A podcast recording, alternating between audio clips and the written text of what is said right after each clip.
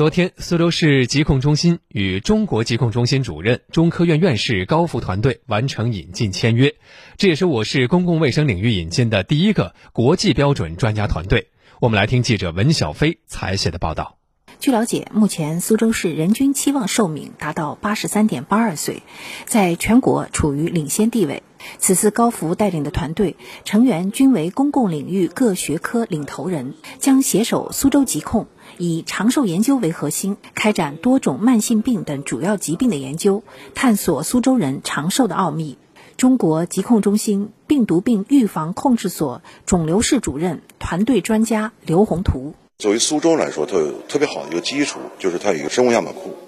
这个东西非常的好，一直累积到现在。像这样的一个对象吧，就非常非常珍贵。中国疾控中心慢病中心主任、团队专家吴静，希望呢能够呃动员大众都来参与。我们也希望呢通过在苏州加强这样子的研究和合作呢，呃破解更多的这样子的一些长寿的密码。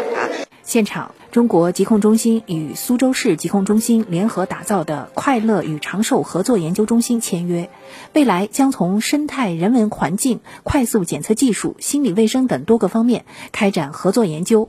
并优先应用于本地居民。苏州市疾控中心副主任杨海滨：一方面我们要长寿，另外一方面我们活得要快乐。那么我们中心呢，将以此为契机，